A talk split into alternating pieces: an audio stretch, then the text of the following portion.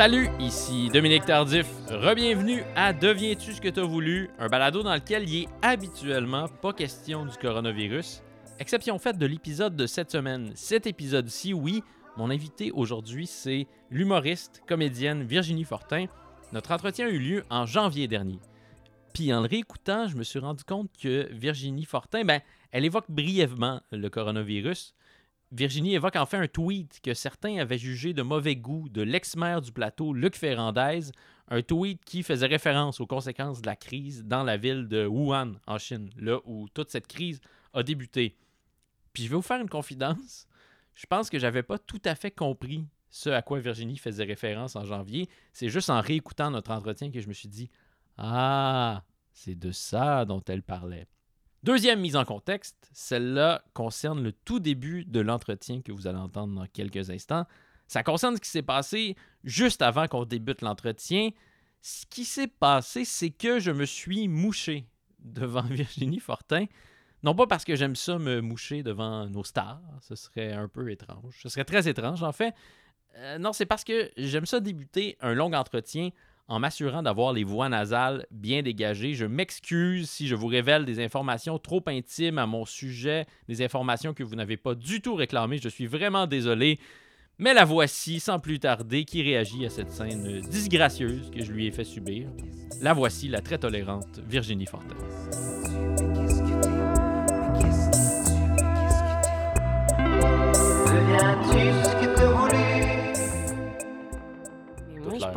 Que je me mouche euh, six fois par année si j'ai pas un rhume. là. Genre, je fais pas partie des gens qui se mouchent. Voyons. Je te jure. Je, je te jure. Puis j'ai j'ai eu des traumatismes de moucher aussi. Là, genre, moi, mettons, s'il fallait que je me mouche dans la classe, là, j'étais tellement gênée. Là, ça, puis je pense que depuis, mon, mon mucus a catché que ça me gênait de me moucher. Des fois, il y a des gens qui se mouchent pendant mon spectacle. puis J'admire, je suis comme, wow, vous avez même pas attendu que ça rie, là, tu sais. Vous, vous avez la confiance de no matter what, je me mouche, tu sais. J'aimerais ça être cette personne-là. Donc, ça t'a mis mal à l'aise? euh, Non, ça m'a pas mis mal à l'aise, au contraire, ça m'a mis toute admirative. au contraire, au contraire. Je suis comme, moi, j'ai- mais après ça, c'est pas gênant se moucher, là, mais moi, je me rappelle vraiment au secondaire, primaire, secondaire, là, faire comme, oh, merde, faut que je me mouche. Mais honnêtement, quand je suis pas malade, je me mouche pas. Jamais. Jamais, jamais, jamais, jamais, jamais. Non, tu vois, moi, ça fait longtemps que. Puis on n'est pas obligé de passer trop de temps Non, là-dessus. excuse, là, plus. là, c'était pas un podcast. Je parlais pas, c'était pour te parler à toi, Dominique Tardif, là. C'était pas du contenu, euh, du super contenu. Du contenu super pertinent. Oui. Non, mais les, les- les humoristes qui animent des podcasts, ils aiment ça, des conversations euh, à bâton rompu comme Ah ça. oui, qui commence de On va même. parler de mucus Ah ouais, très, je- très je longtemps. m'excuse, on, on- on recommence. Ah, Oh, mais de toute façon. Chopin, euh, pareil, hein? Chopin, c'est un, de mes, euh, un de mes guitaristes préférés. Quel guitariste? Il y avait des drôles de guitares qui ressemblaient étrangement à des pianos. Oui, oui, c'est ça. Oui. Ah, je, me suis- je- je le mêle tout le temps avec l'autre. Tu viens d'où, euh, Virginie Fortin? Tu veux géographiquement ou comme... Ouais. euh, Quelle ville, mettons? je, viens de, je suis née à Longueuil, euh, grandi à Boucherville et j'habite Montréal. Puis, est-ce que tu as voulu faire du théâtre très, très tôt dans ta vie? Oui, vraiment. C'est moi, j'ai tout, c'est tout ce que j'ai connu là. Euh, Ben tout ce que j'ai connu. Mes parents m'ont laissé essayer d'autres affaires, mais j'ai fait le karaté par exemple. J'ai détesté ça. Mon père est comédien, tu sais, fait que c'est mon exemple. euh, Puis je suis l'enfant du milieu, là. Fait que, tu sais, deux propensions, besoin d'attention, père comédien. Fait que c'est sûr que la graine était semée quelque part pour que je veuille faire du théâtre, tu sais. Fait que depuis que je suis petite, euh, j'ai pris des cours de théâtre, genre à 7-8 ans, là, à, à Boucherville, là, avec l'école de théâtre de Boucherville. Puis je faisais mes petites pièces de théâtre. Après ça, j'ai commencé l'impro à genre 11-12 ans. Fait que ouais, j'ai j'ai toujours voulu être comédienne, moi, depuis que j'étais petite. Vraiment. Puis, est-ce que ça enchantait d'emblée ton père? Ben, je pense que ça l'enchantait pas, ça le déchantait pas non plus, là, tu sais, je veux dire, ça... J'ai jamais senti qu'on m'a dit « va pas vers ça ». J'ai quand même toujours senti qu'il fallait que je réussisse à l'école, qu'il fallait que j'aille les bonnes notes, qu'il fallait que j'ouvre toutes les portes, les possibilités pour euh, faire qu'est-ce que je voulais, tu sais. Je me suis jamais dit « moi, c'est comédienne ou rien d'autre non plus », tu. C'est-à-dire que me suis jamais dit « ça me sert à quoi mes maths 436, je veux être comédienne », tu sais. J'ai toujours... euh, non, mais j'ai toujours... Tu sais, Tu étais un peu arrogante. non, oui, mais non, mais c'est parce que des fois, tu écoutes des sportifs ou justement des vedettes parler qui sont comme moi, j'ai toujours su c'était Ouais. ça, puis le monde m'a dit tu vas pas réussir, puis j'ai pas abandonné. Moi, je pense que si le monde m'avait dit j'allais pas réussir, là, j'aurais arrêté. Je comprends jamais ça, les speeches de monde qui sont comme me suis fait dire par telle personne seras pas capable, puis tu devrais choisir autre chose. Puis moi, je suis comme, aïe, aïe, moi, si quelqu'un me disait ça, j'irais réfléchir chez nous, puis je ferais, c'est vrai, dans le fond, peut-être que t'es pas bonne, Virginie. J'ai pas cette résilience-là. Fait que moi, j'ai toujours eu une famille qui m'a qui m'a bien encouragée, tu sais. Un papa qui m'a dit, ouais, mais tu sais, c'est pas nécessairement tout ce que tu penses, tu sais. Moi, c'est sûr que j'arrive d'une famille d'un papa qui a réussi, qui, qui- Qui était une grosse star dans les années 90. Ben, Aujourd'hui, il est peut-être un tu petit peu plus effacé. Ton père m'a dit oui. encore une très belle carrière, mais Oui, c'était une tu sais, star à l'époque. Ben, tu ben, je dirais pas une star, mais disons qu'il était là. là. Tu il était bien présent. Puis il y avait beaucoup de ses amis que c'était des gens aussi qui avaient réussi. Fait que moi, c'est sûr que mon exemple de ce métier-là, c'était juste comme Ah, c'est le fun, tu sais. euh, des fois, tu peux te lever tard, puis euh, tu reviens, euh, tu te démaquilles, euh, tu as des horaires le fun, euh, t'es connu, tu te fais reconnaître à l'épicerie, tu sais. Mais c'est sûr qu'il essayait de me mettre en garde contre euh, le faux glamour là, que c'est parfois, tu sais. Mais jamais, jamais on m'a découragé de ça. On m'a toujours fait sentir que je pouvais faire tout ce que je voulais. Puis je pense que c'est ça, dans le fond, venir d'une famille euh, heureuse. Ce qui me fascine euh, le plus chez toi, une des choses qui me fascine le plus chez toi, c'est comment visiblement ben, tu, pourrais, tu pourrais faire carrière juste en faisant rire les gens de façon très, très simple. Tu es très, très talentueuse. Ben, Tu pourrais presque juste faire des grimaces puis faire carrière là-dessus. Ça fonctionnerait. Mais tu as l'air de te méfier aussi de ce qui est ton talent brut. Ou en tout cas, tu as l'air d'avoir le désir aussi de faire quelque chose de pertinent avec euh, ton talent. Ben, je peux même pas de faire quelque chose de pertinent. C'est juste que je veux faire des choses de. Je veux faire les choses que je- dont je suis fière, les choses que je trouve difficiles, tu sais.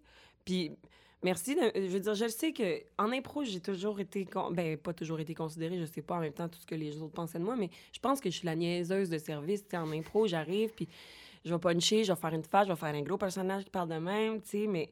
Mais ça, je le sais que je l'ai, là. Je sais que je suis capable, puis puis ça va, je l'utilise aussi en humour quand justement j'essaie de faire passer un propos peut-être un petit peu plus niché, là, disons. Mais euh, je sais pas, moi, c'est le défi que j'aime, là. Je sais pas, c'est l'affaire difficile, c'est le. Je veux pas me contenter, tu sais. Puis pour moi, si c'est trop facile. Ben, je veux même pas dire c'est facile parce que ça reste quand même. C'est pas vrai que c'est si facile de faire rire de même avec une grimace puis avec une joke. Tu sais, c'est pas vrai. Sauf que moi, je serais pas fière de moi, je pense, si j'utilisais juste ça, tu sais. Peut-être que si j'avais jamais eu vent de Stuart Lee, de Bridget Christie, de Daniel Kitton, qui sont mes humoristes préférés euh, britanniques, peut-être que si j'avais jamais vu que c'était possible de faire ça, j'aurais voulu continuer à faire rire pour simplement faire rire, tu sais. Euh, mais je sais pas. Je suis contente que tu trouves que je suis capable d'être drôle de même. Mais moi, Je je suis pas le seul. mais, on dirait que je sais, je sais pas. Je fais les choses pour me lancer euh, des défis. Là. J'imagine qu'une fois que tu es capable d'escalader le mur avec les petites roches de couleur, tu as le goût d'e- d'escalader un vrai mur. tu sais. Je sais pas. Mais si tu faisais l'autre choix, c'est-à-dire que d'escalader de façon flamboyante le mur déjà balisé que tu connais bien, Mm. tu pourrais peut-être avoir une carrière différente. Mais Que tu connais beaucoup de succès, mais tu pourrais en connaître encore davantage. non? Est-ce que, est-ce que tu réfléchis à ça? Moi, en ce moment, ce que je vis, là, c'est ça le rêve que j'avais. là, tu sais, C'est ça le succès que je voulais vraiment. Après ça, je je veux pas être une super euh, vedette. euh, contrairement à ce que plusieurs vidéos d'enfance de moi disent, je n'ai pas soif d'attention tant que ça. Je veux dire, je passe tout le temps devant la caméra, papa, filme-moi. Mais je veux dire, oui, j'ai soif d'attention, mais pas à tout prix, tu sais. On dirait que je. Je veux même pas penser à si j'avais fait ci, si j'avais fait ça. Là. Genre, je suis vraiment contente de comment ça se place en ce moment, mes affaires, puis mon petit escalier là, vers, euh, vers être capable de vivre euh, de ce que je suis capable de faire. Mais moi, je sais pas, qu'est-ce que tu voudrais que je fasse, Dominique? Comme, Non, je veux que tu continues de faire ça. ce que tu fais présentement. mais là où je vais en venir, je vais peut-être essayer d'être plus précis euh, maintenant. C'est que ton premier spectacle, qui est, qui est merveilleux, il y a quelque chose de très audacieux dans, dans cette proposition-là. Ton premier spectacle qui s'intitule Du bruit dans le cosmos. Ouais. Parce que il y a comme deux voies classiques euh, chez les humoristes qui présentent des premiers spectacles. Il y a des gens qui vont faire le spectacle qui est attendu pour plaire au plus vaste public possible. Euh, ils vont offrir les personnages pour lesquels ils sont, euh, ils sont reconnus. Puis ils vont faire les blagues qui vont pouvoir faire rire de Matane à Bâton Rouge, pour euh, Ouais. citer Isabelle Boulay. Peut-être pas jusqu'à Bâton Rouge, mais bon. Euh, alors que toi, tu as fait le choix de présenter un propos qui est plus substantiel, puis d'aller dans des zones où d'autres humoristes vont pas, dans un contexte qui demeure le contexte d'un humour grand public. Ben, après ça, tu sais, c'est pas même pas un choix, c'est ce que j'ai à l'intérieur de moi. Puis les gens qui choisissent l'autre chemin, c'est. Je peux pas croire que c'est pas instinctif, puis c'est pas ce qu'ils ont à l'intérieur d'eux, tu sais. Oui, c'est un choix. Peut-être qu'il y en a qui font le choix calculé de faire Hey, moi, m'a faire des jokes qui vont faire rire tout le monde. Puis... Mais moi, j'ai pas choisi. Puis je veux- je m'excuse, il parle pas de même tout le monde. là, je veux dire. C'était qui, ça? je, je sais pas, il a fait. En plus, personne peut voir, mais j'ai fait un, petit, un petit devil. Un Ouais. petit devil avec mes doigts. Non, mais peut-être qu'il y a des gens qui font Ah, je vais faire quelque chose. Mais je pense que ça reste l'humour qui est à l'intérieur d'eux. Tu sais, je sais pas comment d'autres. comment expliquer ça autrement, mais. C'est quasiment plus dérangeant ce que tu dis. Ça veut dire que ces gens-là, ils sont banals à Non, l'intérieur. non, non. Je veux dire, j'admire ça, moi. Je suis capable d'admirer quelqu'un qui fait rire avec la niaiserie la plus... Tu sais, le, le gars qui glisse sa banane, c'est drôle. Tu sais, je, je veux dire, je, je l'ai l'admiration pour ça. Je l'ai l'admiration pour quelqu'un qui est capable d'aller deep down dans le niaiseux puis d'aller chercher tout le monde. Puis je l'ai, ça. Puis bien à Mais- eux que ça soit... ça. Aller deep down dans le niaiseux, c'est correct, mais aller deep down dans les stéréotypes, c'est parfois un peu plus agaçant. Oui, mais je veux, eux autres, je veux même pas en parler. Là, je- euh, comme- pas. Pour moi, on fait pas le même métier nécessairement. tu sais, je- C'est fini, là, aller dans les stéréotypes. C'est trop facile. Ça, c'est facile. Puis ça me gosse qu'il y ait encore du monde pour rire de ça. Mais il y en a encore du monde pour rire de ça. Fait que tant et aussi longtemps qu'il y aura du monde pour rire de ça, il y aura du monde qui va en faire de ces jokes-là. Moi, ces gens-là, je les veux pas dans mes salles, malheureusement. Je suis désolée, je vous aime, je suis sûre que vous avez des belles personnalités. Mais moi, je fais l'humour que moi me fait rire, tu sais, même si des fois, je me fais plus rire pantoute, puis je suis chez nous, puis je suis comme, oh mon Dieu, pourquoi, pourquoi ils ont pas aimé ça, pourquoi ils ont pas ri, mais je sais pas, c'est pas un choix tant que ça, plutôt que d'essayer d'imiter les gens que j'admire, tu sais, c'est- ça a été ça mon choix, essayer d'imiter les gens que je trouve drôles, puis que je trouve brillants, puis qui me flabbergastent à chaque fois que je les vois, puis je me dis, mon Dieu, comment ils pensent dans leur cerveau, comment leur cerveau va dans ce chemin-là, comment ils nous font accepter euh, cette joke-là, comment ils nous amènent jusque-là? Fait que c'est vraiment, j'ai pas de mérite sauf celui d'avoir été curieuse de voir qu'est-ce qui se fait un peu ailleurs, puis d'essayer de l'intégrer puis de le mettre dans, dans mon humour. Parce que ce que je faisais au début, c'était pas wow, là, tu sais. Je veux dire, quand j'ai commencé, puis j'ai fait en route vers mon premier gala juste pour rire, oui, j'avais des bonnes jokes, mais la plupart, tu- on mettrait ces jokes-là sur un papier, là, puis je t'expliquerais toutes chacune pourquoi j'ai plus envie de les faire, tu sais la mécanique de la joke était là, mais je veux dire, j'ai fait des jokes grossophobes, j'ai fait des jokes border racistes, j'ai fait des jokes pleines de sexisme internalisé, fort possiblement, tu sais. J'ai vu plus ces jokes-là. Mais c'est pas un choix, c'est pas calculé. Puis je sais pas comment fonctionnent les autres, là. Mais moi, je fonctionne de même. Est-ce que tu penses vraiment qu'il n'y a aucun humoriste au Québec qui conçoit son premier spectacle en faisant une sorte de calcul de Ah! quel genre de blague qui va fonctionner dans quel Ben, genre de marché?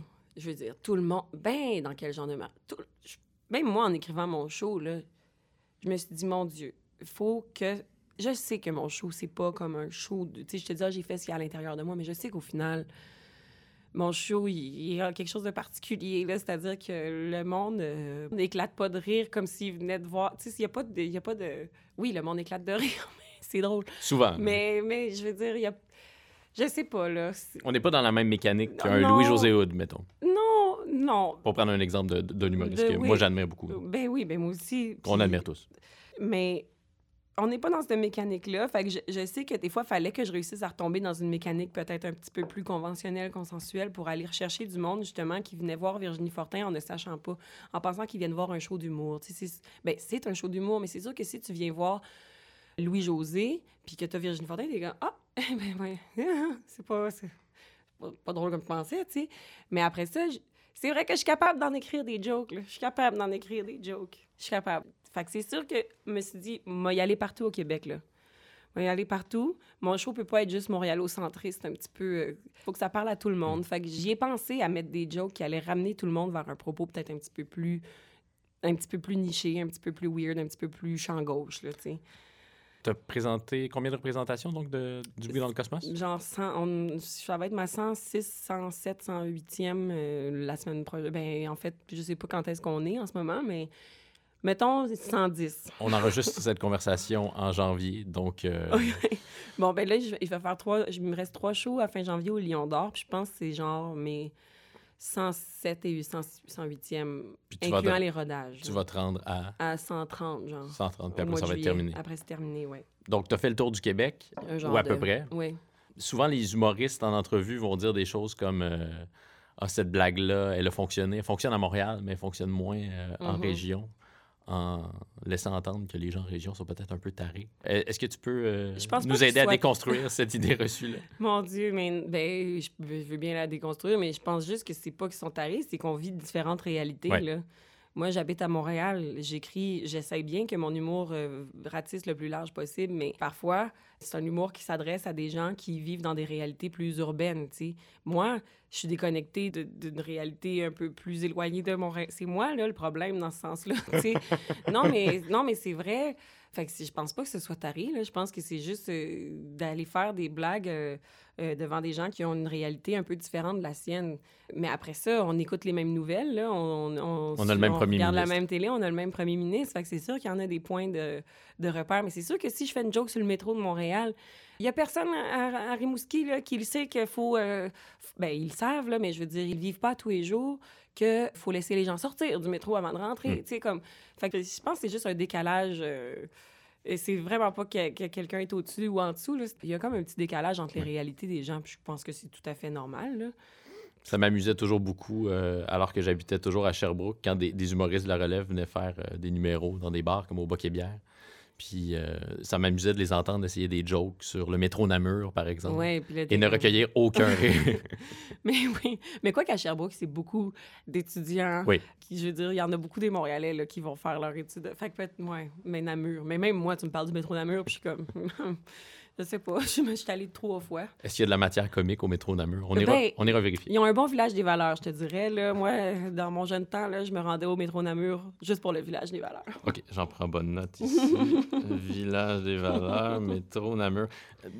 Le numéro, le dernier numéro de, de ton spectacle, c'est euh, ce numéro dans lequel tu réponds à une personne qui t'a traité de féminazie Oui. sur les réseaux sociaux. Est-ce que ça a toujours été bien reçu quand tu l'as présenté, ce numéro-là? Oui, ce numéro-là, il est bien reçu presque partout. Mais je dois dire, Presque partout. ouais, ben en fait, il est bien reçu partout. Le spectacle finit toujours bien avec Féminazie. Tout le monde comprend le niveau. Tout le monde comprend que euh, je fais une exagération de ce dont on m'a traité. Il y a personne qui pense que, mon Dieu, Virginie Fortin pense qu'il faut envoyer le monde dans des camps de concentration. Je prends bien soin de le dire au début du numéro Féminazie, parce que, bon, en tout cas, pour mettre en contexte, là, on m'a traité de féminazie alors que j'étais pas du tout une féminazie. Donc, je présente ce que ce serait une vraie féminazie. Donc, mon plan, c'est d'envoyer les hommes dans des camps de concentration, puis c'est illégal d'avoir une relation sexuelle avec un homme, puis blablabla. Cela dit, j'ai reçu un message l'année passée de quelqu'un qui, euh, à ma grande surprise, travaille dans le milieu du cinéma. Il serait à la direction d'un festival. euh, je garde, je veux même pas dire, je sais pas. J'ai jamais répondu à son message. Je l'ai screenshoté, par exemple, où il m'explique à quel point je fais reculer la cause des femmes en tenant des propos aussi sexistes. Je l'ai vu, son message. J'ai jamais répondu. Nous avons plusieurs amis en commun. J'ai eu envie de l'envoyer à des gens avec qui il travaille. Mm. Parce que ce monsieur m'explique à quel point c'est sexiste envers les hommes, mon numéro, puis que ça n'a pas de bon sens, puis qu'il m'a vu aussi faire un autre numéro sur l'espace, puis qu'il comprend juste pas pourquoi je fais de l'humour. Puis j'étais comme, toi, monsieur, là, ah non, je te jure, je me... Ah, je vais pas nommer son nom parce que je m'en rappelle plus. Mais euh, j'ai screenshoté le message. J'attends, j'attends le moment où je vais pouvoir euh, l'utiliser contre lui parce que c'est tellement paternaliste. Il me dit à quel point il comprend pas pourquoi je fais de l'humour. Oh mon Dieu. Puis c'est la seule personne de toute la planète Terre qui n'a pas compris le deuxième degré, là, celui avec lequel tous les humoristes se protègent en humour. Oui. Je pense que dans ce numéro-là, il est quand même assez réussi, mon Il est assez deuxième béton, degré. là. Il n'a pas compris ce deuxième degré-là. Puis moi, je suis comme, toi, toi, toi, tu travailles en or, puis t'es pas capable. Con. Alors, je suis exaspérée, puis je le salue s'il nous écoute présentement. Tu sais, t'es qui? J'aimerais vraiment savoir c'est qui. Ah, je vais trouver mon screenshot dans le cellulaire, puis je te le montrerai tout à l'heure. J'ai hâte.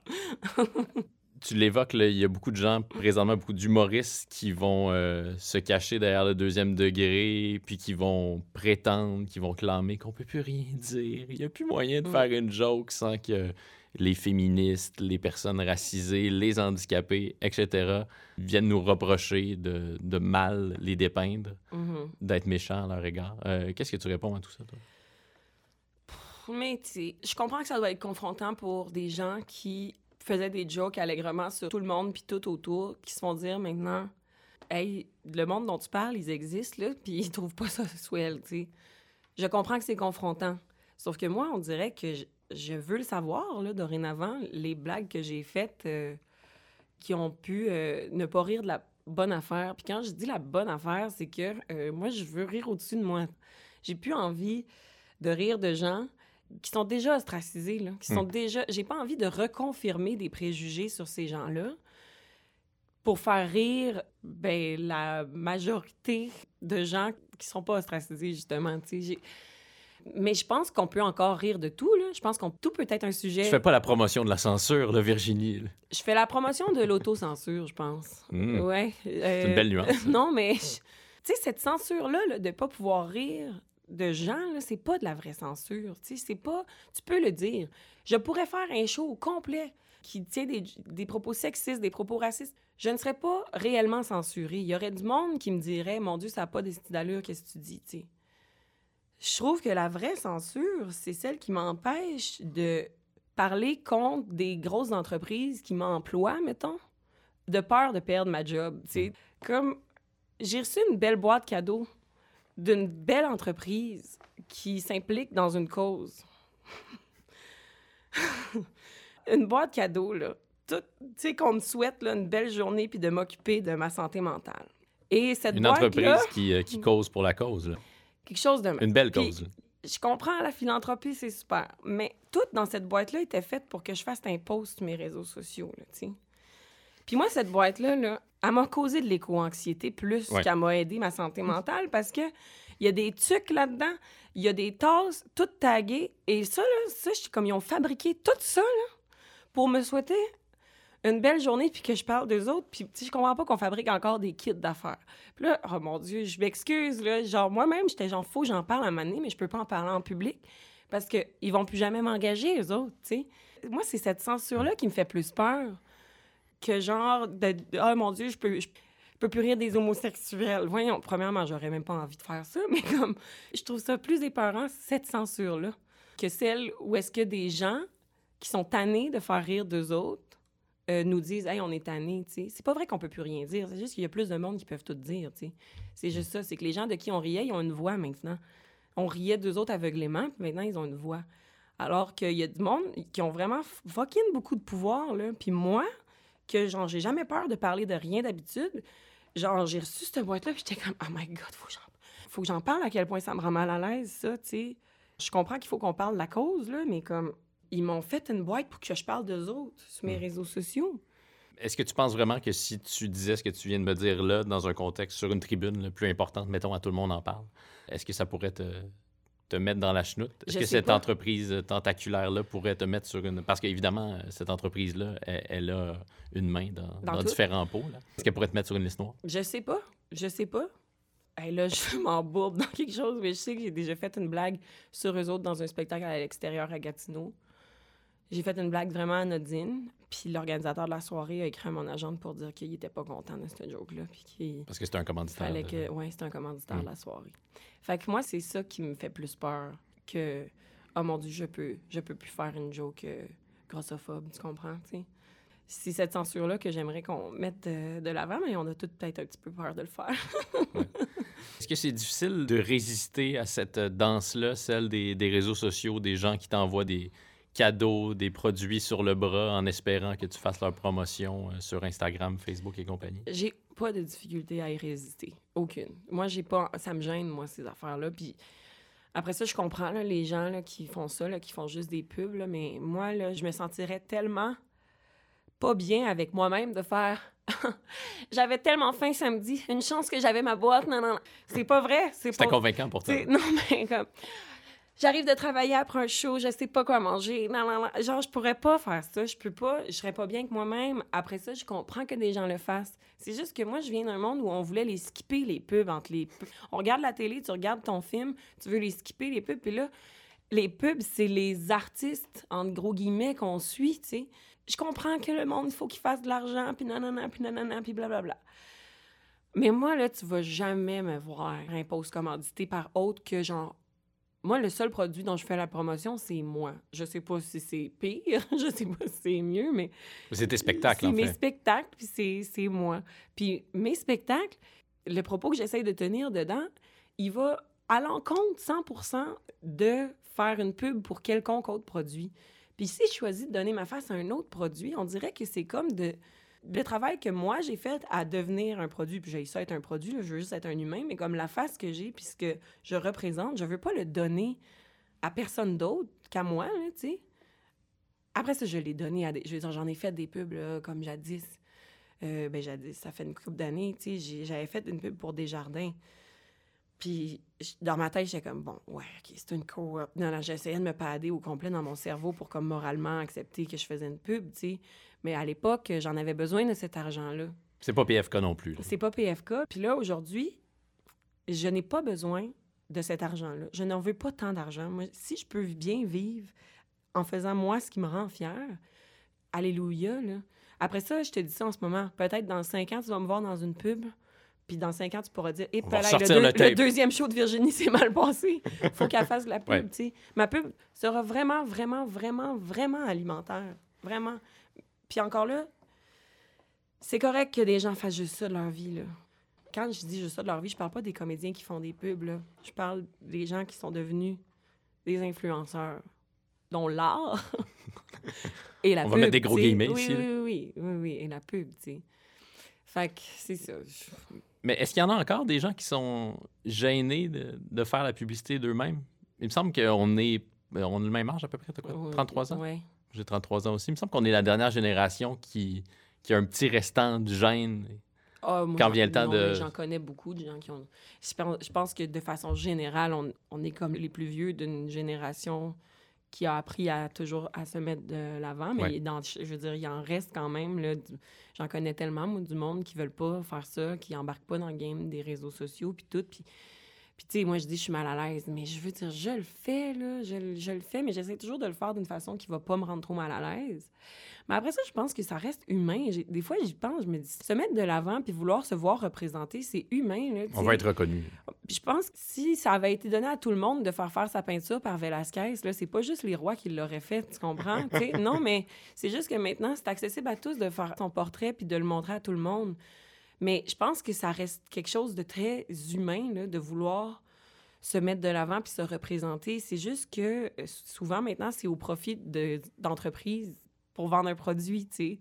Fait c'est sûr que ça assouvit le besoin de se voir exister d'un humain, mais ça sert le besoin d'une entreprise de vendre des affaires. C'est là que moi, ça me rend mal à l'aise. Ouais, mais c'est peut-être là davantage où l'en venir. C'est-à-dire que dans les années 90, il n'y avait rien de plus grave que de vendre son âme au diable, qui était le, le capitalisme, une entreprise, de sell-out, comme disaient les grungeux dans le temps. Mhm. Puis il n'y a plus personne aujourd'hui qui se préoccupe de cette notion-là de sell-out. Tu peux plus vendre ton âme à qui que ce soit. Tout le monde a vendu son âme. Ouais, ben c'est parce qu'on dirait qu'on n'a plus le choix, là. Puis là, on dirait qu'on s'avance dans des affaires qu'il faudrait que les sociologues euh, nous surveillent de ce qu'on dit, là. Mais genre... Mais Est-ce qu'on connaît un sociologue? Est-ce qu'on peut appeler un sociologue? Mais le monde est ainsi fait, malheureusement. Si tu veux pas vendre ton âme au diable, faut quasiment que tu vives en autarcie, là. Comme un tu- survivaliste. Oui, c'est ça, c'est... Comme impossible. Mais après ça, j'estime que je vends le moins possible mon âme, mais qu'est-ce que tu veux, qu'on fasse? Faut faire de l'argent dans la vie. Puis la pub, c'est là, là, tu sais, c'est comme... le- la vie, c'est juste, finalement, travailler, acheter des choses, mourir. Tu sais, c'est ça que c'est, malheureusement. Non, mais... Hey, bonne journée, tout le monde. non, mais finalement, c'est ça. Puis des fois, je me dis comment qu'on s'est rendu là? Mais on s'est rendu là. Fait que ça doit être quelque part dans l'humain, d'avoir ce cycle-là, de vouloir des affaires, de... J'aimerais bien qu'on revienne à quelque chose de plus simple. Tout le monde est tout le temps flabbergasté, tu sais, de, de voir des gens qui ont moins d'affaires, puis de faire « Oh mon Dieu, ils ont moins d'affaires, mais... » Tu sais, ils sont bien. Ben oui, c'est ça. C'est ça. Puis peut-être ça nous l'apprend, la catastrophe naturelle épouvantable qui va nous désapprendre le, le, le, le capitalisme, là, tu sais.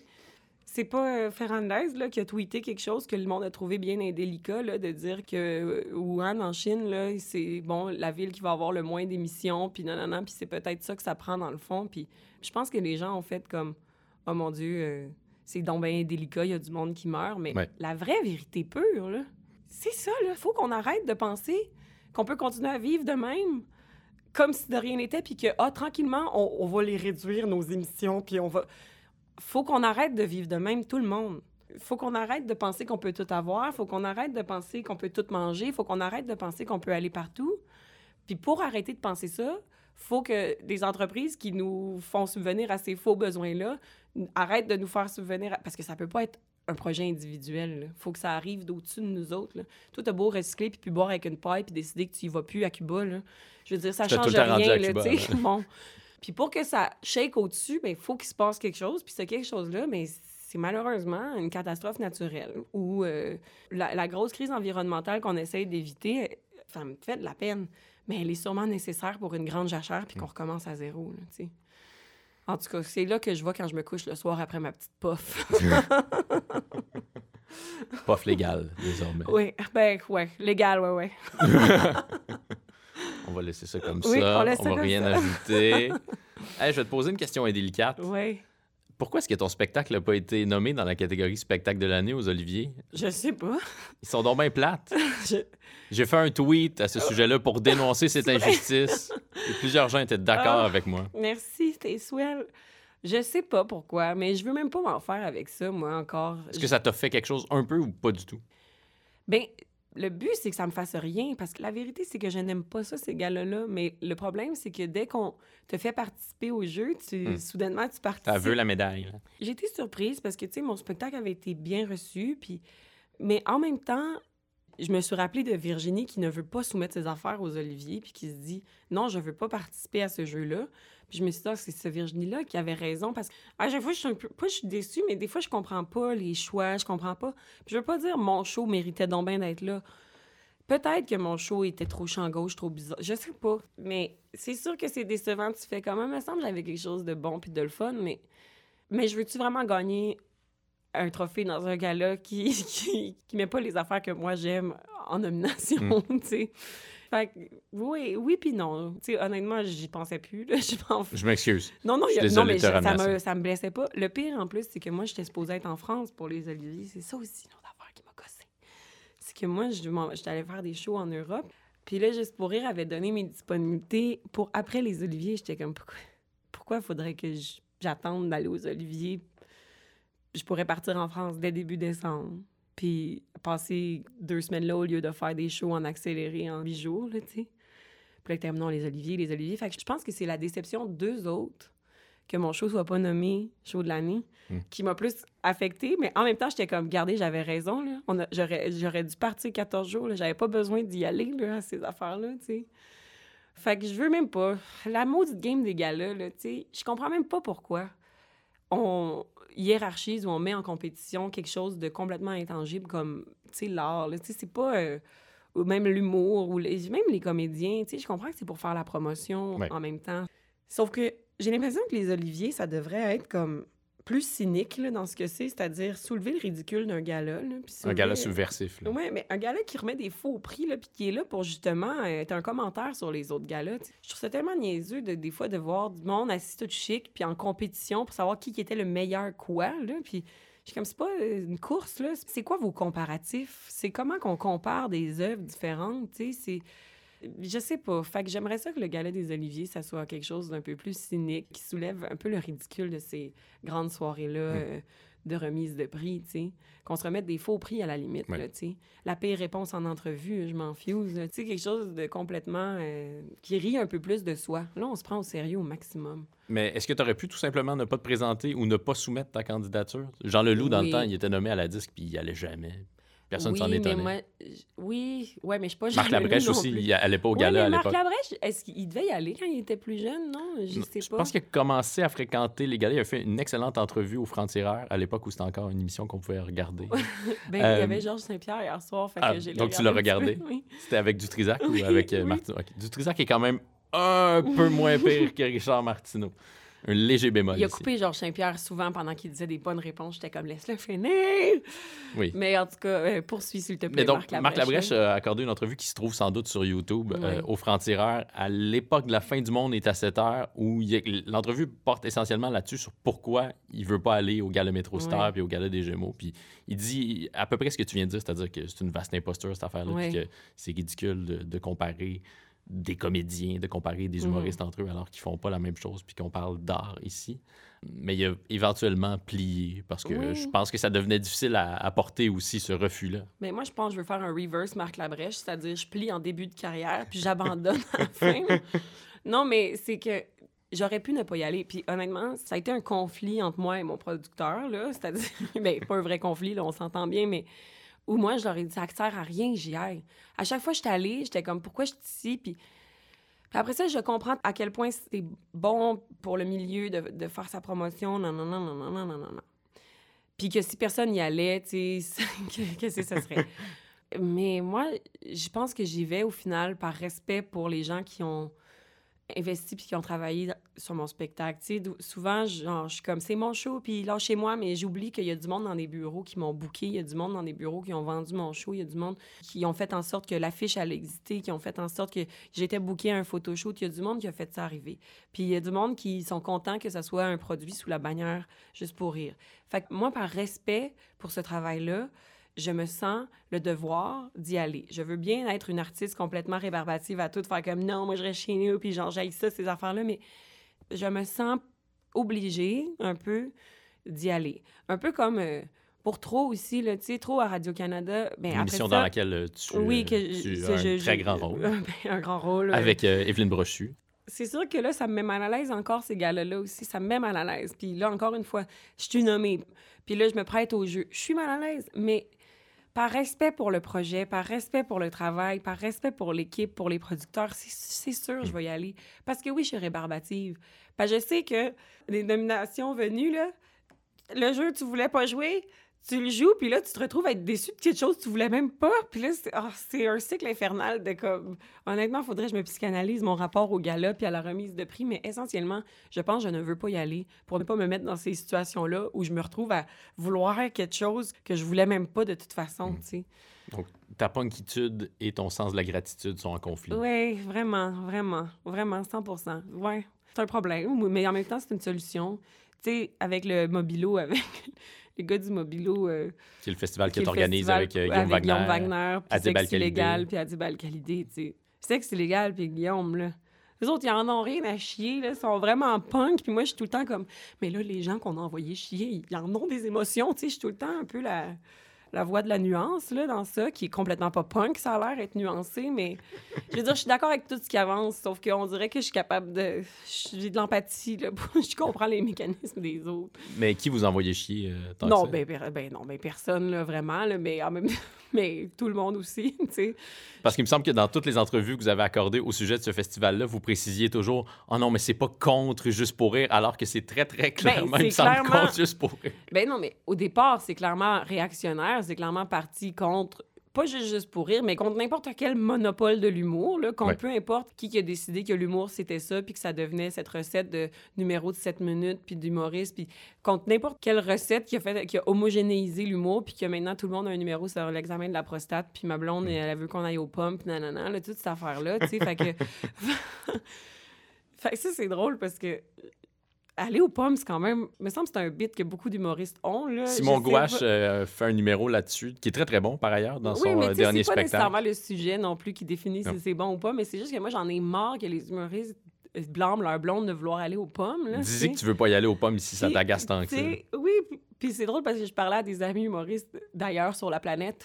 J'ai un ami australien qui n'en revenait pas que le apple picking, ça soit genre un sujet commun à l'humour au Québec. Là, pour lui, c'est comme, ben voyons donc, apple picking, c'est pas quelque chose qu'on a ici. On revenait pas que ça fasse partie maintenant des lieux communs un peu trop utilisés des humoristes. Mais fait, le mobilo, c'était contre tout modèle un peu euh, de capitalisme violent où quelqu'un au, sommet euh, se met plein d'argent dans les poches pendant que des humoristes... Euh, Et se livrent à d'autres gestes répréhensibles Oui, exactement.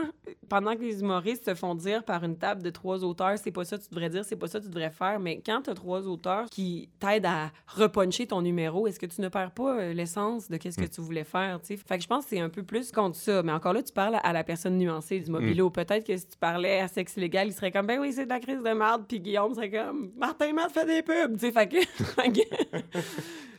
Il a le don de se faire des amis, Guillaume. Ouais, mais le pire, c'est que. Il est très, très gentil. Il est super gentil, il est super sensible, il est super doux, puis parfois, dire la vérité, ça choque. oui. C'est-à-dire que les gens aussi ont peu de tolérance pour le conflit. Il y avait quand même une charge, par exemple, dans sa critique de Martin Matt qui s'adressait forcément à Martin Matt, mais c'était une critique beaucoup plus large Oui. des publicités que font à répétition des artistes qu'on devine plusieurs fois millionnaires. Eh, Ben oui, c'est exactement ça. Puis il a 100 raison. Puis le monde n'a pas de problème à, justement, caller out un influenceur quand il n'est pas conséquent du tout. Mais quand on call out un intouchable, là, c'est comme de quel droit? Ce gars-là est talentueux, tu sais. Puis à la limite, moi, je trouve ça presque plus insidieux. Je trouve ça pire. Quelqu'un que t'aimes pour ses projets, qui prête son visage à une entreprise, que quelqu'un dont le plan initial de base, de toute façon, était juste de te vendre des affaires. Une face connue, connue pour ses pubs, elle me dérange moins qu'une face connue pour ses bons spectacles, ses bonnes émissions, ses bonnes blagues, qui va chercher le monde dans leur cœur. Puis là, tout le monde est comme, lui, je l'aime, je l'aime, je l'aime. Puis là, soudainement, il te vend des frites. Je trouve que ça, c'est plus dangereux que la personne qui te vendait des frites à la base, puis là, qui te vend un téléphone, puis là, qui te un char, puis là, qui te vend... Tu sais, après ça, je compte tout le monde qui vend toutes ces affaires-là, mais essentiellement, je pense du bord de Guillaume là-dessus, tu sais. Vraiment, 100% 100% Oui, mais je pense que ça en dit long aussi sur euh, cette confrérie tissée de solidarité qui est celle du, euh, du milieu de l'humour. Ça, ça m'a toujours fasciné. faut que tous les humoristes soient solidaires des autres humoristes sous le seul prétexte que ces gens-là font rire, alors qu'on ne demanderait pas ça. On ne demande pas à deux frères d'être solidaires de Safia Nolin. Euh, Peut-être qu'ils s'aiment bien, je ne sais pas. Mais- Non, j'imagine qu'ils s'aiment bien, mais on- les humoristes, je pense qu'il faut qu'on accepte, nous, de faire rire de nous, puis qu'on accepte la critique des autres humoristes, parce qu'on demande aux gens d'accepter qu'on rit d'eux. On demande aux gens d'accepter qu'on les critique. On demande aux gens d'accepter qu'on les ridiculise. Mais dès que ça se tourne vers un humoriste, on a souvent tendance à faire comme Mais voy- voyons, pourquoi tu ris de moi Voyons, tu viens de demander à tout le monde Hey, c'est juste une joke, relax. OK? Fait qu'il faut qu'on apprenne à, à accepter cette critique-là aussi, tu sais. Puis je veux- cette espèce de confrérie-là, là, de comme je l'endosse no matter what, je pense qu'on voit juste ça, genre chez la police, mettons, tu sais. comme, Ou chez la mafia. la- oui, c'est ça, tu sais. Mais mettons des architectes, là, j'aimerais ça, moi, qu'ils me disent si le plan de l'autre architecte, ça n'a pas d'allure puis ça va pas tenir, cette Mm. affaire-là, tu sais. J'aimerais ça. On va chercher une seconde opinion chez les médecins, là. Fait que les humoristes, il faut qu'on accepte que d'autres humoristes vont rire de nous, tu sais. Je sais pas, faut-tu? Faut. Je pense qu'il faut. C'est toujours, euh, je pense que c'est toujours mieux d'accepter l'autocritique. Ça nous aide à grandir. Après ça, tu sais, parfois, sûrement que des fois c'est gratuit puis c'est pas fin puis c'est mesquin, mais moi, moi, je- j'ai pas tendance à beaucoup rire des autres humoristes, là, mais je veux pouvoir le faire. Tu nommes pas Peter McLeod dans ton spectacle? Oui, je nomme Peter McLeod, mais tu sais, c'est pas même pas pour Est-ce que c'est un humoriste? non, c'est pas- oui, c'est un humoriste. C'est un humoriste. Je vais dire c'est un humoriste parce que c'est pas pour rire de Peter McLeod. C'est en fait, c'est ça que je trouve fascinant moi, c'est que des gens vont rire de sa petite main là, mettons. Moi, je veux pas rire de la petite main de Peter McLeod. C'est pas pas, quelque faute. chose qui contrôle. Ouais. Ce qui contrôle, c'est ce qu'il dit. Fait que moi, ce qu'il dit, j'ai le droit de le souligner puis de dire ça n'a pas d'allure. Puis Peter McLeod, la joke était tellement pas contre Peter McLeod. Tu sais, je dis que c'est plus accepté d'être raciste que d'être féministe, selon une étude menée par Peter McLeod, qui est un commentaire sur sa joke qui disait que toutes les madames chinoises conduisaient mal puis que les messieurs noirs, c'était pire. Puis la joke est tellement juste ciblée sur ce qu'il a dit et pas sur lui que quand j'ai fait en anglais, cette joke-là, ou quand même j'ai fait en France, en France, je dis que c'est une étude menée par Éric Zemmour. J'ai juste besoin Qui est pas de un humoriste, qui a- Non, qui n'est pas un humoriste. J'ai besoin de quelqu'un qui a tenu un propos raciste publiquement. Tu sais, c'est juste ça que j'ai besoin. Fait que c'est même pas de rire de Peter, tu sais, c'est de rire de ce qu'il a dit, en fait. Mais je pense qu'après ça, il y avait à la radio, il était comme Mais là tu ris de moi Virginie, mais moi je t'aime, puis je suis genre il y a quelqu'un qui t'a rapporté ça au contexte là, Ouais. parce que je fais juste rire de ce que tu as dit. Quand tu étais enfant, adolescente, est-ce que tu aimais l'humour? Parce qu'aujourd'hui, il y a plein de gens de 12, 13, 14 ans, des jeunes garçons, des jeunes filles qui veulent devenir euh, les prochains. Julien Lacroix, Oui. les prochaines Virginie Fortin. Mais j'ai l'impression que quand on était ado, c'était moins le cas. C'était moins cool vouloir devenir humoriste. Ouais, ben c'est parce qu'il portait des pantalons en cuir puis des chemises turquoises, fait qu'on était comme voyons, je veux devenir ça.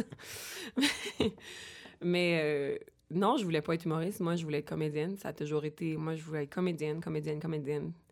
J'ai fait de l'improvisation, puis je me suis rendu compte que j'étais drôle, mais à la limite, quand je faisais de l'impro, je trouvais même pas drôle les humoristes là. Parce que moi, je nous trouvais bien plus drôle les improvisateurs. Je nous trouvais vraiment plus outillés. J'étais comme nous, on improvise. Nous, c'est rien préparé, là, puis c'est plus drôle que vous autres.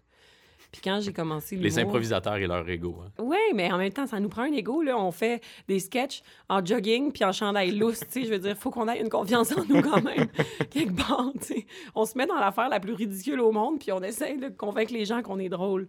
Mais honnêtement, il la faut, cette confiance-là. Les improvisateurs, il la faut. On se pitch dans le vide, tu comprends? Puis c'est sûr qu'on a l'air ridicule avec nos grands jeux, puis nos, nos chansons de ralliement, puis whatever, puis hey, puis les caucus, puis blablabla. Mais ultimement, l'impro, moi, je vais jamais cracher là-dessus. Ça m'a tout montré, tu sais. Moi, c'est de là que j'arrive. C'est ça mes études, tu sais. Je suis autrement autodidacte de tout ce que je fais, tu sais. Fait que l'humour, j'ai trouvé ça facile, on dirait, jusqu'à ce que j'en fasse pour de vrai, puis que là, je fasse comme, oh mon Dieu, c'est vraiment plus vulnérabilisant d'arriver avec quelque chose qu'on a soi-disant pensé longuement, qu'on a écrit, qu'on se dit ça c'est drôle, puis le présenter à un public qui s'attend à quelque chose d'écrit, que un public d'impro qui pardonne d'emblée parce qu'ils savent qu'ils vont voir du spontané, de l'éphémère, que c'était pas préparé, que si une impro, on l'échappe, c'est normal, c'était improvisé, tu sais, puis que la prochaine sera sans doute meilleure. Fait que non, je voulais même pas être humoriste. Jusqu'à peut-être 23, 24 ans, quand j'habitais à Chicago, puis j'étais allée faire de l'impro en anglais là-bas. J'allais faire un, stage d'impro en anglais, voir si j'étais capable d'improviser en anglais pour le fun. À Second City, c'est ça? À Second City. Puis là, je me suis rendu compte que j'étais capable d'improviser en anglais. Ben pas j'étais capable, mais je veux dire que ça me provoquait pas le, stress que je voulais que ça me provoque, tu sais. Puis là, j'ai essayé de, le stand-up. Je me suis inscrit à un petit open mic à côté de chez nous. Genre, ils pigeaient les noms dans un pichet. Tu mets ton nom, là, puis tu sais pas si tu vas être pigé. Puis si t'es pigé, là, t'es au prochain, puis genre, tu te fais trois minutes. Catastrophe. Je me rappelle même plus qu'est-ce que j'ai fait. Je pense que j'ai bu une demi-bouteille de rosé avant de, faire ça. Puis, euh, puis là, quand, après ça, je suis revenue de Chicago, puis j'étais allée à Toronto. Puis c'est là que je vais essayer pour vrai le stand-up, voir, tu sais. Puis là, je pense que j'ai aimé ça parce que c'était terrorisant, mais le fun en même temps. Là, moi, j'aime bien ça. Là, je pense que mon moteur, c'est la terreur. Fait que, genre, j'ai continué. Puis quand je revenais à Montréal, euh, j'ai essayé des petites blagues en français dans les bars, tranquillement. Puis même, je pensais que c'était juste un hobby, jusqu'à ce que je fasse pour le fun en route vers mon premier gala juste pour rire.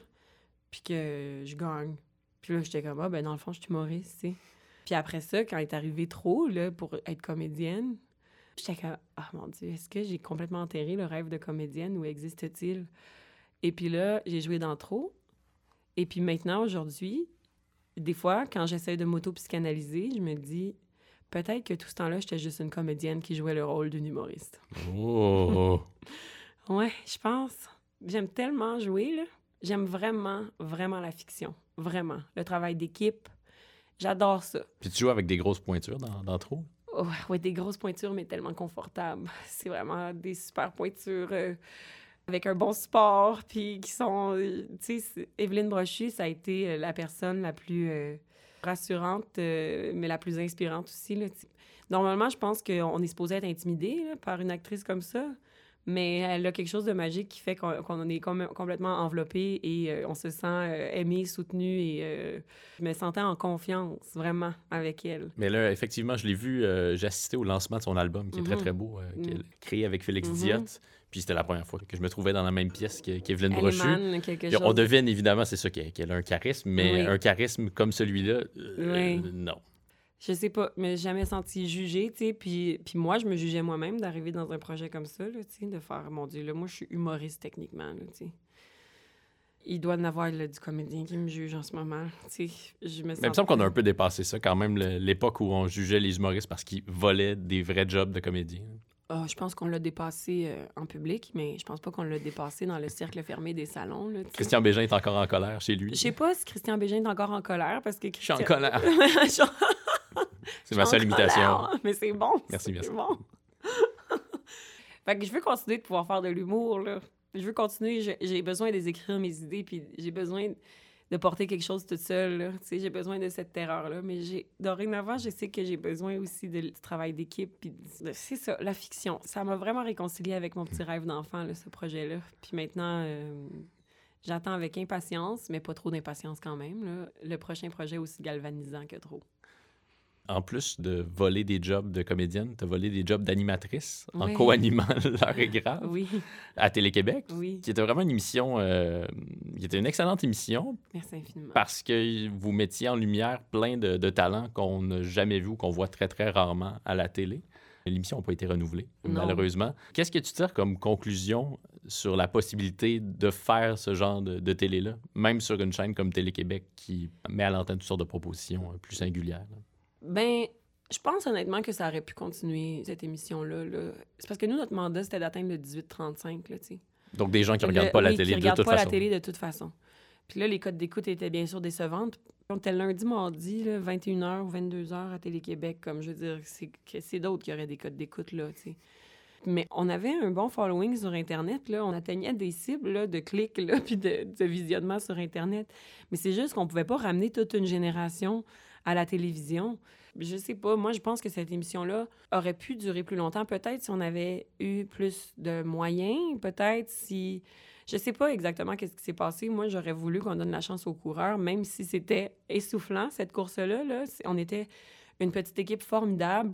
On était quatre auteurs là-dessus. On a fait rentrer un script éditeur à un moment. Puis il y avait nous, puis il y avait productrice au contenu incroyable en la personne d'Emma Toussaint-Léveillé, qui est une fille avec qui à l'université en plus. Le réalisateur, Pat Ouimet aussi, c'est du monde avec qui j'étais allée en com à l'UQAM. Tu sais, que j'ai fait un an en com à l'UQAM. Je trouvais ça drôle de les revoir dix ans plus tard sur un vrai projet télé alors qu'on s'était croisés complètement sous au jeu de la com à porter à moitié notre déguisement. là. Pour ceux qui ont fait les jeux de la com, vous voyez exactement euh, le portrait. Mais on était une belle équipe, le fun. C'était demandant. Tu sais, moi, ça a changé ma vie, là, je veux dire, de mon quotidien. Tu sais, comme ça n'était rendu que l'heure est grave, ma vie. Il y a des petits moments où je me disais, eh boy, si, boy, ça peut pas durer plus qu'un an, cette affaire-là. Je vais mourir. Mais je pense qu'on tenait quelque chose de le fun. Puis je trouve ça vraiment dommage que Télé-Québec ait tiré la plug là-dessus, tu sais, parce que je pense qu'on remplissait le mandat. C'est juste que le mandat était de ramener toute une génération de gens qui n'écoutent plus la télé. Oui, c'est ça. Mais c'est fascinant, c'est comment des, des patrons euh, dans le monde des médias vont mandater des gens euh, en leur disant bon, faut, c'est ça, faut, faut que tu sauves, la télé, s'il vous Hey, plaît. Puis si ça fonctionne pas, ah ben, désolé. Merci eu, euh, d'avoir essayé. Un meeting euh, au retour des fêtes, justement, pour la demi-saison qui restait. Puis comme là, ça nous prend des A. ça nous prend des A. Des vedettes, non. Oui, des vedettes. Puis merci aux A de s'être prêtés au jeu. Là. Merci aux gens plus connus d'être venus se prêter au jeu de l'heure est grave. Mais j'étais comme, on avait quelque chose de le fun. là. On a une émission, on a un concept le fun. Puis là, on va le, pas le diluer, mais on va se forcer à crowbar une excuse pour avoir du monde connu dans notre affaire, tu sais. Fait que à ce moment-là, j'étais comme la télé, peut-être en détresse en ce moment, là, en détresse. euh, Je sais pas là, ce qui se fait à télé, là, des fois, ça me semble être comme Re- revenez vers nous, tu sais, des couleurs, des Ça sent le des- désespoir, des ça fois. sent parfois le désespoir, tu sais. Mais là, je pense qu'on s'en va vers des plateformes. Tu sais, le monde va comme. Genre, tout le monde va avoir sa plateforme de Radio-Canada de base, puis ça va être comme tout Virginie.tv. Du Crave, oui, c'est ça. Tu regardes qu'est-ce que tu veux au moment Ouais. que tu veux, là. Ça, sent- ça tend vers ça, là. Ça va mourir, la télé, telle qu'elle est présentement, j'ose imaginer. Mais en tout cas, la télé, Point de suspension.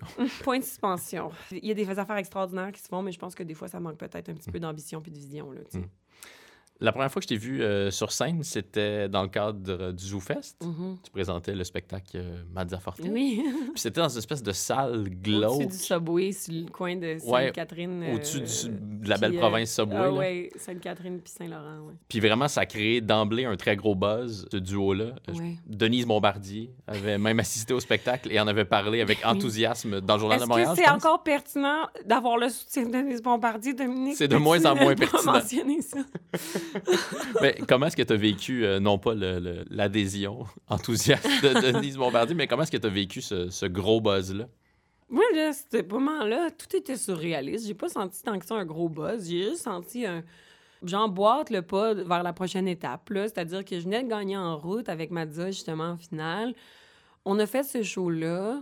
J'ai pas eu de moment de recul euh, de me dire, oh mon Dieu, il y a un buzz. On a fait ce show-là, puis on est parti en tournée. Puis pour moi, ça a juste été un train dans lequel je suis embarquée, puis que j'ai. J'ai pas senti nécessairement de buzz. Là, moi, c'est, je suis vraiment là, dans la vie, là, je fais mon, je fais l'affaire que ça me tente de faire au moment où cette affaire-là se présente. Puis c'est ça. Puis c'est arrivé, tu sais. Puis j'étais contente, mais j'ai, je me rappelle pas faire comme, oh mon Dieu, en ce moment, tous mes rêves se concrétisent. Tu sais, je me suis pas. Mais je suis très reconnaissante que ça se soit passé parce qu'encore une fois, c'est des affaires qui me dépassaient. Là, entourage qui produisait des meetings dans des bureaux. Pour moi, c'était tout nouveau. Là. Puis une photo pour l'affiche. Oui, oui, d'accord, c'est ça. C'est sûr que maintenant, aujourd'hui, tu me demandes une photo pour l'affiche. Là, moi, pas être comme Ah, je m'en fuse complètement, on prend une photo, puis je vais avoir maintenant une espèce de désir que ça me ressemble, puis que ça soit qu'est-ce que je veux, puis que, tu sais, à l'époque, je me suis laissée euh, porter par la vague un petit peu. là. Pas je m'en foutais, mais c'est Ah, ça, ça arrive, je le fais. Tu sais, j'avais pas de. Je connaissais pas euh, les possibilités d'être la propre directrice artistique de tout ce que je fais. là. Ce que tu es maintenant? Ouais, oui, maintenant, oui. Maintenant, on dirait que je j'apprends tranquillement à respecter ce que je veux faire réellement, à le nommer, à le, à le savoir, à le- Justement, tu je fais des affaires par respect pour... Mais en même temps, je veux pas me bousculer là-dedans. là. Moi, il y a des affaires que je veux pas faire puis je veux pas les faire. Autant... Tu je peux bien te respecter, mais moi, je vais pas aller faire ma promotion à telle place puis à telle place. j'ai quand même une limite. Moi, y aller au gala, là, mais je veux dire, il y a des émissions que je vais pas faire. Mais là, ben, j'apprends à me connaître puis j'apprends à essayer de reconnaître que j'ai une certaine valeur, là, aussi peu humble que ça paraisse. Là. Moi, j'essaie de me dire qu'est-ce qu'elle veut faire Virginie Fortin, puis c'est ma vie, puis c'est moi qui décide, puis les autres, mes producteurs, mes, mon gérant, c'est des adjuvants dans mon projet, tu sais. Puis là, ça semble vraiment comme égocentrique au bout, mais... Ça sonne comme un roman de Cap et d'épée. Non, mais oui, Mais mais, c'est les adjuvant. adjuvants. Non, mais c'est des gens qui vont m'aider. Après ça, moi, je les aide dans leur projet, d'une certaine façon. Leur projet, c'est de produire des spectacles. Fait que moi, mon spectacle, ils les aident dans leur projet. Mais moi, mon projet, c'est de faire mon spectacle que je veux. Fait que j'essaie de respecter vraiment qu'est-ce que je veux faire. Puis c'est moi qui décide tout, tu sais. Puis au final, je veux travailler dans les paramètres où je- sens que c'est moi qui décide Mm. tout, tu sais. Puis dès- moi, je sais pas si j'ai un trouble de l'opposition, mais dès que quelqu'un décide quelque chose pour moi, là, genre, au début, je vais être comme non, puis peut-être trois jours plus tard, je vais faire comme, mais bon, finalement, j'y ai pensé, puis oui, c'est moi qui décide que ça, je suis d'accord, tu sais, mais ouais, maintenant, je me laisse moins porter par la vague, là. Maintenant, j'essaie de la, la surfer comme je veux. Fait que où tu vas pas pour faire ta promotion, à part l'émission de Peter McLeod, hein, c'est quoi? Tu sais, comme là, je viens de parler de moi pendant une heure et demie, là, fait que ça a l'air contradictoire, mais je veux On parle de toutes sortes de je veux choses. pas hein. aller dans, dans des émissions euh, qui vont deep là, dans, dans ce que je suis, puis dans ma famille, puis dans... Tu sais, des émissions où tu passes une fin de semaine au chalet ou des affaires de Ouais. même, tu sais, que... Où on que veut je te faire comprends. pleurer. Là. Ouais, j'allais en direct de l'univers l'année passée, puis je suis encore flabbergastée à ce jour du beau moment que j'ai passé, mais je sais que ça me travaillait fort en dedans de pas comprendre pourquoi qu'on fait tout ça. Je sais qu'au final, c'est une émission, puis c'est du divertissement, puis c'est pas ultimement juste pour moi, mais, mais ça m'a fait plaisir d'y aller, puis c'était tellement le fun, puis j'étais fière de mes amis. Mais bref, j'essaye, tu sais, c'est sûr que c'est moi que je vends, mais je veux pas vendre moi, je veux vendre mes idées, tu sais. Puis oui, j'ai animé une émission à l'heure est grave, là, puis je suis humoriste, mais je veux pouvoir maintenant me cacher derrière des personnages. Je veux plus animer quoi que ce soit pour l'instant, peut-être dans 10 ans, là, mais là, je veux faire mon humour, puis je veux jouer. C'est les deux affaires que je veux faire. Puis pour ça, je pense que je veux pas que le monde en connaisse trop, trop, trop tout le temps sur moi, Mm. tu sais. Encore une fois, je suis en train de me dévoiler dans un podcast au complet, sauf Mais que personne va l'écouter. Personne- personne voit ma face, mais tu sais, j'ai toujours une pudeur avec parler de moi, tu sais. Souvent, on connaît l'artiste avant de connaître ce qu'il fait, là, vraiment. On veut, on veut voir l'humain, puis on veut, comme, être ami avec moi. Je veux pas que les gens veuillent être amis avec moi. Je veux que Ouais. le monde ait... Ben oui, non, c'est correct, là, je comprends. si vous voulez être ami avec moi. Mais Tu te crises de nous, c'est non, ça? c'est que je veux. Non, mais je veux juste. Je veux qu'on suive ce que je fais, pas ce que je suis. Ouais. C'est bizarre de dire ça en 2020, où est-ce qu'il faut tout le temps se mettre de l'avant, exister sur nos réseaux sociaux, puis nanana, puis je suis ci, puis je suis ça, puis je suis là, puis je mange ci, mais tu sais. Je trouve que ça n'appartient pas aux gens, là, tout ce que je fais. Je veux garder un certain mystère. euh, je veux garder un certain Mm. mystère sur ma vie, sur qu'est-ce que. Tu sais, c'est difficile encore, mais je comprends l'existence de ces émissions-là, mais je peux pas faire ça. Je peux Je- pas. Bon, on arrive à la conclusion de cette Ah oui. conversation, euh, Virginie. Ça va pas être un de ces podcasts là, qui durent cinq heures, Non, où on pleure, puis on vit toutes sortes d'émotions ensemble. On va Mais- rester dans, dans la joie. Parfait. Peux-tu me raconter la période de ta vie où tu pensais que les gens dans le métro qui se parlent tout seuls étaient porteurs d'une vérité, avaient compris quelque chose que nous tous, on n'a pas compris?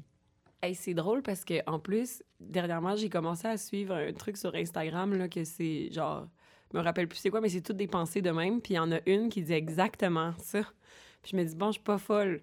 J'ai eu un long moment, euh, en- ben un long moment, entre genre euh, 15, 16 puis 19 ans, là, où j'ai eu des sérieux questionnements sur la vie puis l'existence, puis des profonds vertiges existentialistes, de faire comme, ben pourquoi qu'on existe, c'est quoi l'infini, où c'est que ça commence, où c'est que ça finit, puis là, de pas pouvoir jamais répondre à cette question-là, parce que c'est ça, avec l'infini, ça commence nulle part puis ça finit jamais, là, fait que... Puis là, de pas catcher, puis là, de me dire, ben dans le fond, tout est possible, tu sais. Je veux dire, si notre connaissance est limitée, là, on peut juste se baser sur ce qu'on voit, sur ce qu'on connaît sur notre planète, là. Le reste, là, il y, a- plein de questions.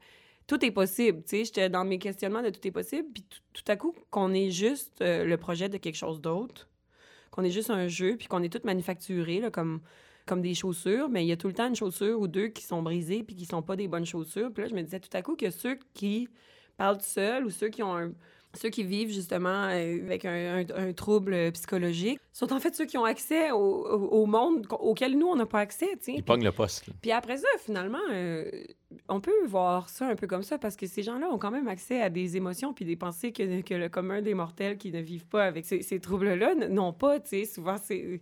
Là, je, je joue une personne qui vit avec le trouble bipolaire, puis c'est souvent des gens qui sont créatifs. Fait que j'essaie, je me disais, mon Dieu, je vais écouter ce qu'ils disent dans le métro parce que des fois, ils disaient des affaires par rapport à, à- à Dieu puis la création puis tout ça. Puis je me dis, bon, je vais les écouter, voir qu'est-ce qu'ils disent. Tout à coup, c'est des indices de où c'est Ouais. que puis là, je me disais, mon Dieu, puis même notre système se répare tout seul parce que dans notre jeu, on a fabriqué des médicaments pour les réparer, ce monde-là, tu sais. Genre, je trouve, ça allait dans des couches vraiment dimes de comme, on est dans une espèce de, pas de matrice, mais tu sais, je sais pas. C'est des questionnements que, parfois, genre, j'ai encore. Je vais me perdre dedans un petit peu, là, savoir c'est quoi la vie, pourquoi qu'on existe, puis pourquoi je suis pris dans ce corps-là. Puis c'est ça, là, ça va toujours me fasciner. Du bruit dans le cosmos, c'est de même aussi que c'est arrivé, là. C'était mon- ma crainte qui est de l'infini, de quand j'étais petite, de faire c'est quoi l'espace, où c'est qu'on est, de quoi l'espace, tu sais, qu'est-ce que c'est, là, l'espace, dans quoi, dans quoi signe, genre, on est sur une roche qui, tranquillement, continue son chemin d'une vieille, vieille explosion, là, tu sais, c'est comme, on- puis là, c'était angoissant, Oui, je commence à angoisser moi-même. ben non, mais là, je vais te donner la solution pour arrêter d'angoisser parce que après ça, j'étais comme, ben justement, là, vu qu'on comprend rien de qu'est-ce que c'est, puis de pourquoi, pourquoi je suis stressée de quoi que ce soit de toute façon. Ça sert à rien. Peut-être ça sert juste à attendre. Tu sais, la vie, ça sert juste à. Là, je, je veux dire, c'est travailler puis manger puis acheter des affaires. C'est tu nous l'as dit tantôt, oui. C'est triste, mais c'est vrai que c'est ça. C'est la vie, tu nais, t'existes, puis t'essayes d'avoir du fun le plus possible jusqu'à ce que ça finisse, là, tu sais. C'est ça que c'est, je pense. Est-ce que je t'ai dit... euh, oui, ben, Mais j'adhère à ça. Angoisse Je vais essayer de pas angoisser. On sait pas d'où c'est qu'on est. Fait que, ça- me semble ça enlève tout le stress des affaires comme stressantes de la vie, non? Ouais, c'est juste que si je commence à me dire ça, je serai plus un individu productif, puis je vais remettre tous mes textes vraiment en retard, puis je vais Ben, ça, dormir toute la journée. productivité, encore une fois. Ouais, mais pourquoi faudrait... La productivité, c'est ce qui a quand même tué notre planète aussi, là. C'est Oui. l'impression qu'il fallait qu'on fasse quelque chose, là. fait que, tu sais, moi, je suis pas sûre qu'on a besoin d'être si productif. Moi, je pense qu'il faudrait qu'on se laque sa productivité. On a l'impression qu'il faut qu'on fasse quelque chose dans la vie parce qu'il faut qu'on aille des affaires, puis il faut qu'on vive quelque part. Mais je pense qu'on pourrait aussi tout faire comme, hey, je pense qu'on a atteint un niveau de vie pas pire. On, on peut vivre là-dedans, puis même avec un petit peu moins, puis arrêter d'être super productif. On est productif pourquoi?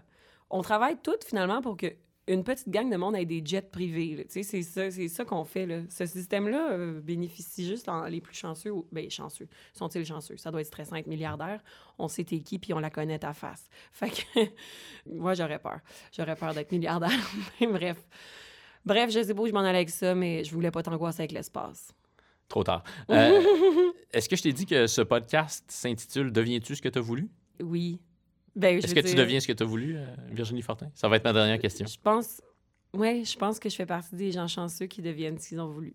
Vraiment. Oui. C'est tout. Merci beaucoup. Merci à toi.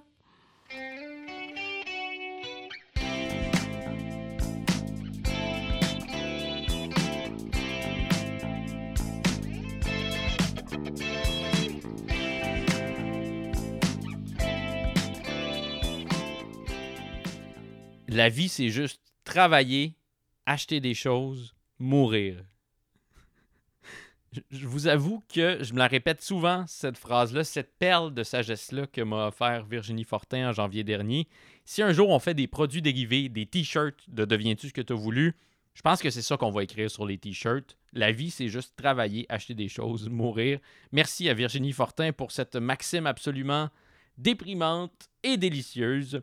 Si vous voulez voir Virginie Fortin sur scène, ça va évidemment devoir attendre, mais si vous écoutez ce balado au moment où il est mis en ligne, pas dans trois mois, mettons, si vous l'écoutez au moment où il est mis en ligne, sachez que Virginie Fortin participe ce week-end au festival Ha Ha Ha. C'est le premier festival numérique d'humour francophone au monde, organisé par Juste pour rire. Virginie Fortin présente le dimanche 31 mai à 18h un spectacle à sketch avec son collègue le Louis Courchaine. Ce balado est monté et réalisé par Jean-Michel Berthiaume. Anatole, de son vrai nom Alexandre Martel, a repris la chanson de Daniel Boucher. Les musiques additionnelles sont de Louis-Jean Trudeau. Jean-Guillaume Blais a créé tout le visuel de Deviens-tu ce que t'as voulu. Merci à Vincent Blain du studio Madame Wood. Ici Dominique Tardif qui vous souhaite d'avoir la sagesse de pas tout le temps vouloir être productif, et qui vous souhaite surtout de devenir ce que vous voulez.